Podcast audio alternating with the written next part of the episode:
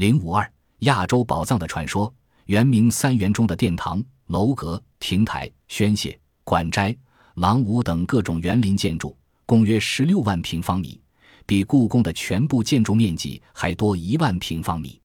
园内的建筑既吸取了历代宫廷式建筑的优点，又在平面配置、外观造型、群体组合等诸多方面突破了宫式规范的束缚，广征博采，形式多样。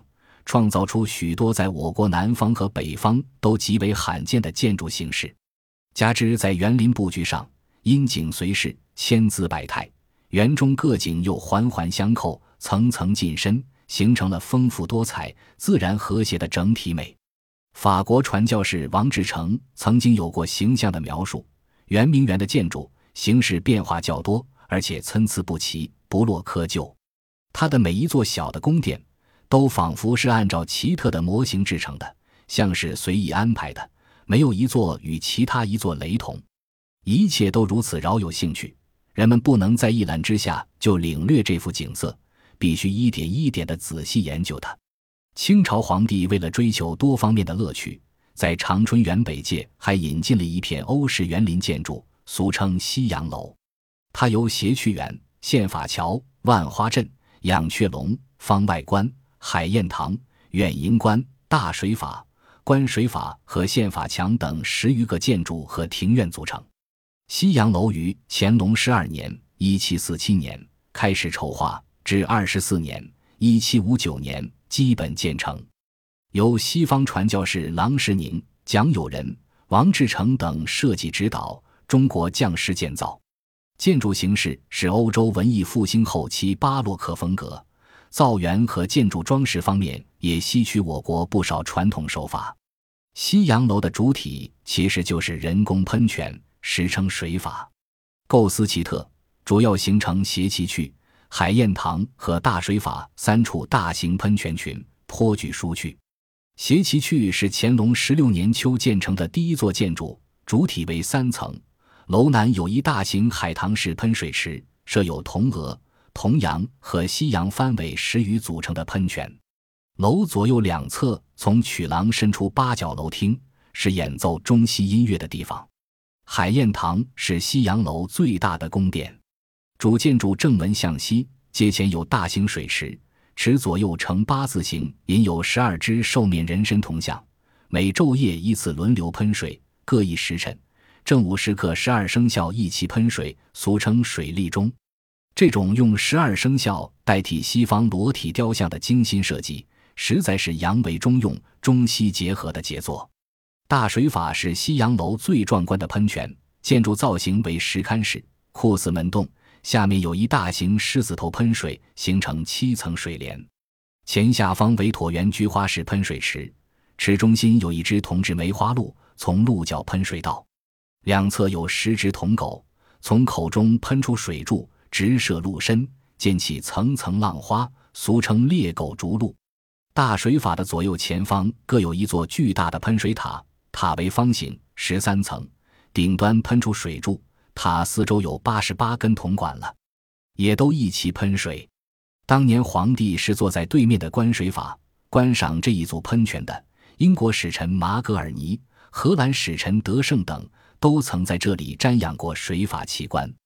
据说这处喷泉若全部开放，犹如山洪爆发，声闻里许，在近处谈话须打手势，其壮观程度可想而知。万花阵是仿照欧洲的迷宫而建的花园，它的主要特点是用四尺高的万字图案的雕花砖墙分隔成若干道迷阵，因而称作万花阵。盛时，每当中秋之夜，清帝坐在镇中心的园亭里。宫女们手持黄色彩绸扎成的莲花灯，巡境飞跑，先到者便可领到皇帝的赏物，所以也叫黄花阵或黄花灯。虽然从入口到中心亭的直径距离不过三十余米，但因为此阵易进难出，容易走入死胡同。清帝坐在高处，四望莲花灯东流西奔，引为乐事。西洋楼景区的整个面积不超过圆明三园总面积的五十分之一。只是一个很小的局部而已，但它却是我国成片仿建欧式园林的一次成功尝试。这在我国园林史上和东西方园林交流史上都占有重要地位。圆明园不仅以园林著称，而且也是一座收藏相当丰富的皇家博物馆，堪称人类文化的宝库。法国大作家雨果曾说：“即使把我国所有圣母院的全部宝物加在一起，也不能同这个规模宏大而富丽堂皇的东方博物馆媲美。”园内务殿堂内装饰有难以计数的紫檀木家具，陈列有许多国内外珍实文物。上等的紫檀雕花家具、精致的古代碎纹瓷器和珐琅制平盏、至金织银的锦缎、毡毯、皮货、镀金纯金的法国大钟、精美的圆明园总图、宝石嵌制的射猎图、风景人物栩栩如生的壁画，以及我国其他各种艺术精制品和欧洲的各种光怪陆离的装饰品，应有尽有。国内珍藏有极为罕见、丰富的历史典籍。文渊阁是全国四大皇家藏书楼之一，仿照于波范世天一阁而建。园内各处藏有《四库全书》《古今图书集成》《四库全书会要》等珍贵图书文物。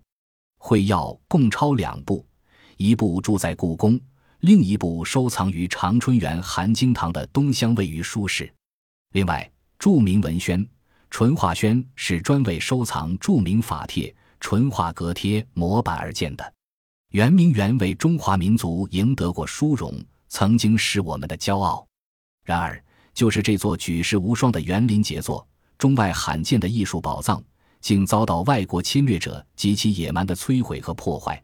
他们不仅将整座宝库洗劫一空，而且还兽性大发，将其纵火焚烧，对中国人民犯下了不可饶恕的罪行。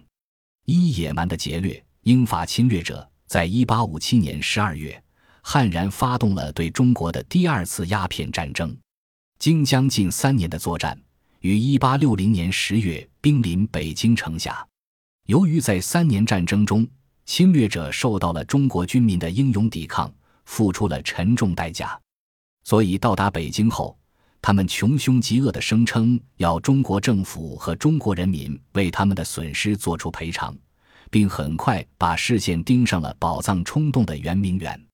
具有讽刺意味的是，在劫掠行动开始前，他们为掩人耳目，竟然不知廉耻地张贴出布告，声称宇宙之中任何人物，无论其贵如帝王，既犯虚伪欺诈之行为，即不能逃其所应受之责任与刑罚也。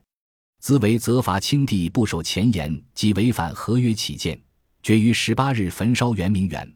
所有种种违约举动，人民既未参与其间，绝不加以伤害，唯于清帝政府不能不议惩之也。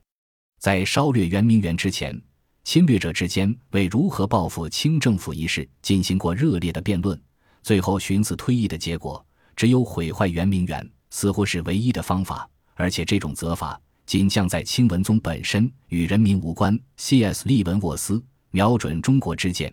在烧杀抢掠别国生命财产前，竟然振振有词，闻过是非，其可憎可恨，旷世罕见。在大规模的焚烧前，侵略者开始了对圆明园的野蛮抢劫。十月八日，英法侵略者闯入只有很少护园官兵守护的圆明园，开始疯狂地进行抢劫。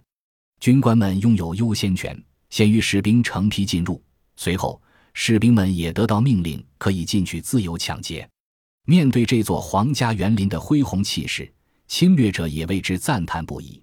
假若你能够的话，你必须想象一所广大的迷宫，充满着峥嵘参差的山石，景色可以入画。房子俱用上等香楠制成，湖泽池沼交错其中，上下天光，一碧万顷。